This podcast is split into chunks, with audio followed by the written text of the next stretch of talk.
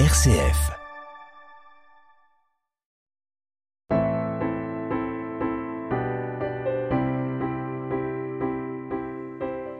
Dernière émission aujourd'hui consacrée aux questions des auditeurs, questions existentielles, difficultés familiales, doutes et interrogations. Le père Jean-François Noël, prêtre du diocèse d'Aix et Arles et psychanalyste, répond à vos questions euh, tout de suite dans cette émission. Psy Espi avec le père Jean-François Noël, Dialogue RCF. Bonjour Père Jean-François. Bonjour Sophie. Alors merci d'être avec nous aujourd'hui. On continue euh, d'explorer euh, les questions des auditeurs et je vous propose euh, de commencer tout de suite avec cette question d'un père de famille qui se pose des questions sur les rapports au travail. On l'écoute tout de suite. Bonjour Père Jean-François, merci beaucoup pour vos émissions. Moi j'aurais une petite question dans le rapport au travail. Voilà, parfois le travail euh, euh, préoccupe au point de réveiller la nuit et qu'on ne retrouve plus le sommeil. Voilà comment euh, psychologiquement expliquer la place que peut parfois prendre le travail dans notre esprit, place qui écrase du coup parfois un peu d'autres réalités pourtant prioritaire, en tout cas à mes yeux, notamment la vie de famille. Euh, voilà. Et est-ce que vous auriez des petits conseils à donner pour euh, garder le travail à sa juste place, euh, en y mettant toute l'énergie qu'il faut, mais de façon à ce qu'il n'empiète pas, en tout cas psychologiquement, dans la tête en termes de charge mentale, sur les, les, autres espaces qu'il faut savoir préserver et qu'il n'arrête de réveiller les gens la nuit? Voilà, merci pour votre éclairage, à bientôt. Alors, qu'est-ce que vous pensez de Alors, cette Alors, merci pour cette question un peu... Euh, je ne sais pas comment je vais y répondre. C'est vrai que euh, normalement, le sommeil, c'est fait pour. Enfin, vous connaissez euh, ou vous connaissez pas ma définition, mais le sommeil, c'est l'usine de traitement. Donc, normalement, dans la nuit, par le travail du onirique, le travail du rêve, euh, qui est euh, c'est une espèce de grosse de, de, de, de mise en, de mise en, index, de rangement, de, déplacement de toutes nos difficultés de la journée. Bon, difficultés de la journée qui s'ajoutent d'ailleurs, parce que celles de la journée euh, ont fait, ont réveillé d'autres angoisses ou d'autres difficultés auparavant. Donc la nuit, quand nous dormons, enfin quand nous alternons sommeil profond et sommeil paradoxal, c'est justement ce, ce, grand charivari qui permet, euh, bah, c'est-à-dire c'est là que vient le, le repos, euh, de, de, de, dépasser, de traiter euh, des frustrations, des angoisses prévues. Bon. Donc c'est normal d'être réveillé la nuit par les soucis de la journée. Et quand on dort pas? Alors justement, alors vous savez la définition. Freud n'est pas un, un, père de l'Église, mais il a quand même eu quelques traits de génie. Le rêve est le gardien du sommeil. Je vous donne deux heures pour réfléchir et vous mettez votre nom en haut à gauche.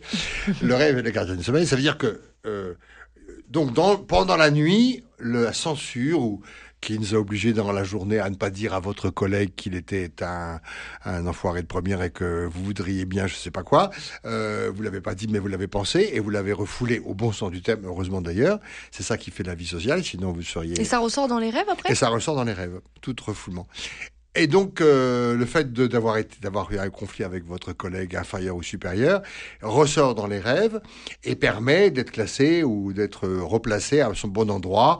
Vous n'en garderez pas moins l'idée que voilà, ce type est quand même un peu difficile à vivre. Bon, bon, mais vous l'aurez pas assassiné, ce qui est quand même bon et pour la morale et pour vous-même. Bon, c'est un peu compliqué pour les femmes et les hommes, mais normalement, il faudrait pouvoir cloisonner, c'est-à-dire euh, euh, savoir terminer une vie euh, professionnelle et puis passer ensuite à une vie euh, voilà autre, familiale, conjugale, etc. C'est pour ça que je dis le rêve est le gardien du sommeil. Quand on se réveille, le rêve n'a pas fonctionné. C'est que le rêve a été dépassé par le, par le cauchemar ou par l'angoisse qu'on avait. Donc le cauchemar, c'est l'échec.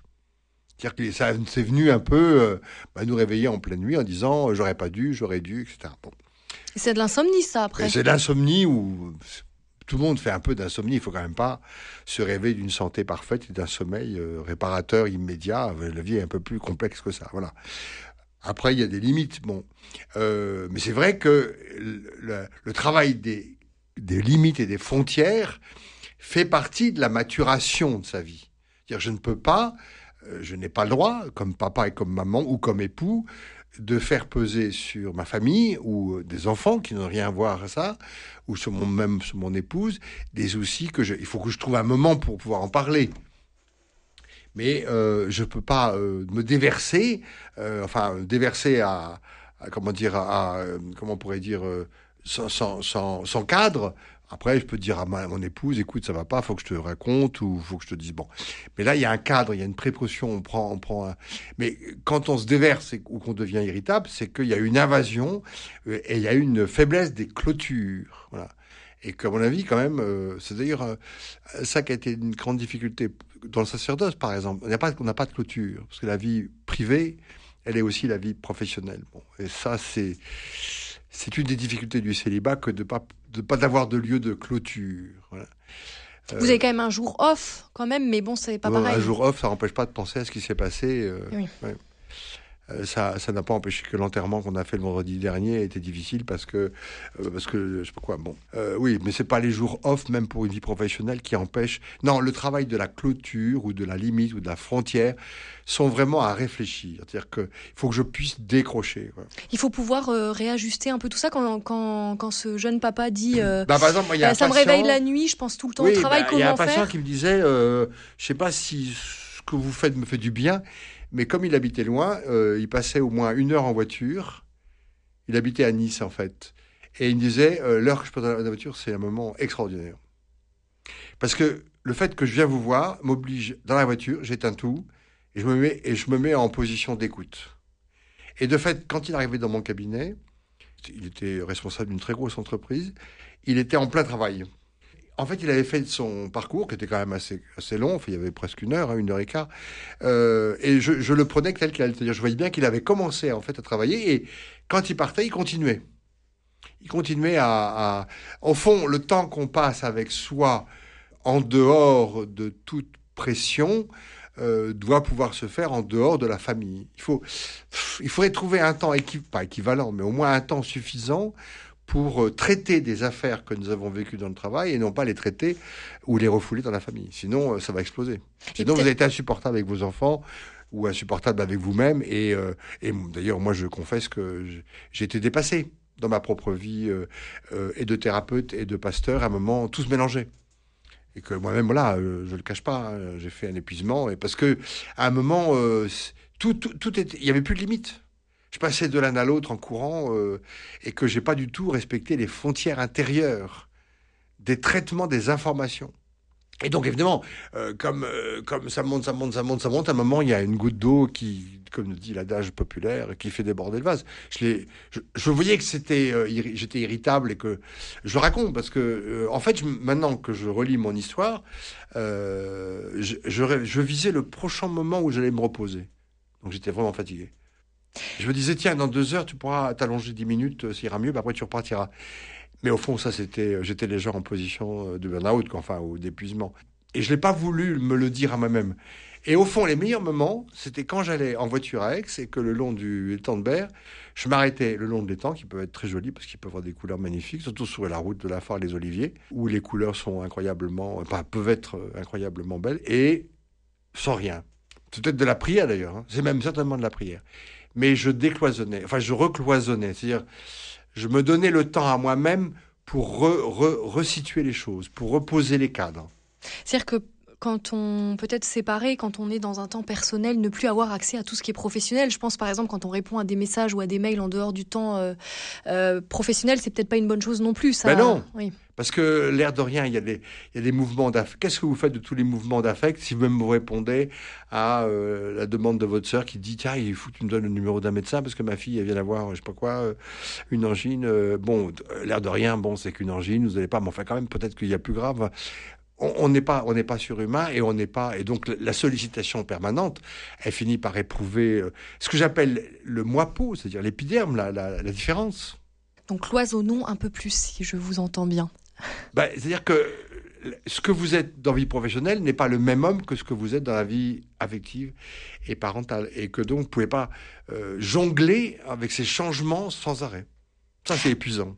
Alors, on a une autre question hein, de Caroline qui nous avait déjà posé une question dans l'émission précédente euh, à propos de son fils. Là, elle pose des questions plutôt sur la vie de couple. Je vous laisse écouter. Bonjour père. Euh, autour de moi, beaucoup de couples se séparent euh, après de nombreuses années de vie commune, des enfants. Ils se sont mariés à l'église, mais ils ont depuis longtemps lâché la pratique.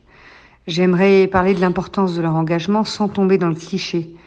Comment être un soutien pour eux au niveau spirituel et psychologique? Ça. Pas évident. hein.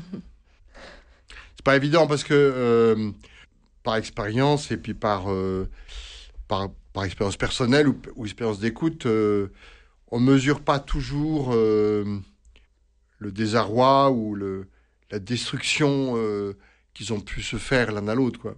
Les amis peuvent pas être quand même. euh, non, parce que les amis n'ont pas accès à l'intimité du couple. hein. Bah, excusez-moi, vous-même vous êtes marié, euh, il y a des choses que, nous que personne ne sait pas de votre vie avec votre mari. Et que personne n'a à savoir. Donc les amis peuvent juste soutenir. Votre mari euh, n'est pas le même avec vous qu'il est dehors. Enfin, j'en sais rien, hein, mais, Mm. mais c'est certain. Une intimité qui doit être protégée et, et il peut y avoir des, des, des effets de, euh, qui sont malencontreux. Hein, euh. Non, j'ai pas de réponse parce que c'est ce que vous dites, madame, est valable dans la vie, euh, euh, dans le conseil de la vie conjugale ou dans les conseils de vie même pour les prêtres euh, qui sont, voilà, Euh, enfin, pour tous les engagements. Le problème, c'est qu'il faut prévoir dans l'engagement, ce qu'on prévoit pas du tout au début, y ait une, une est-ce qu'il y a un chapitre d'évolution? Est-ce qu'on a prévu? Moi, j'avais un peu pensé, mais mal, euh, qu'au fond, je ne serais pas forcément le même prêtre que celui que je voudrais l'être ou que j'aurais voudrais être, que je rêvais d'être quand j'étais ordonné. Mais c'est pas forcément négatif. Non, mais j'avais prévu qu'il y aurait une évolution, enfin, que je serais dérangé ou dérouté par une évolution. Et de fait, je le suis vraiment. Mais des amis ne peuvent pas vous accompagner parce que là, elles se placent en si, position d'amis. euh, par exemple, euh, un de mes amis prêtres là, vient d'avoir une récidive de cancer. On était quatre, donc deux prêtres et un ami autour de lui. Euh, les deux autres ont essayé de le consoler. Ah, tu sais, c'est pas forcément une récidive, mais, euh, mais il faut mieux contre. Putain, le mec, il s'enfonçait. Je le voyais, il était à ma droite là. J'avais un ami là et un, prêtre en face.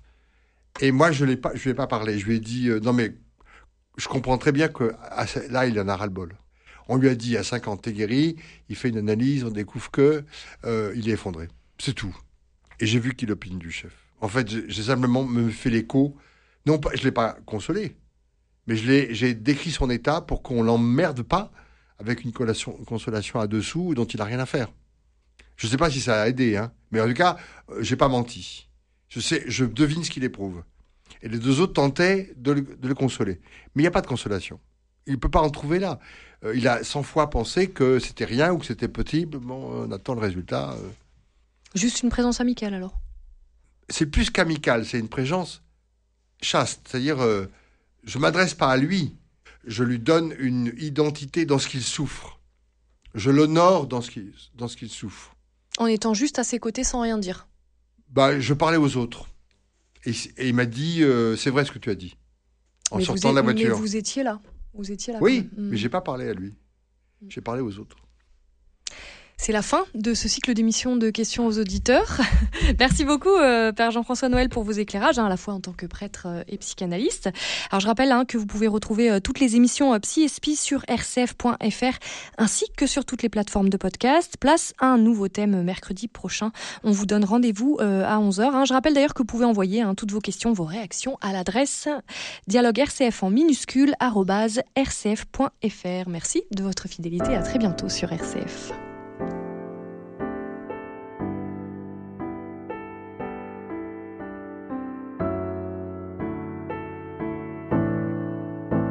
Psy et Spi avec le père Jean-François Noël, Dialogue RCF.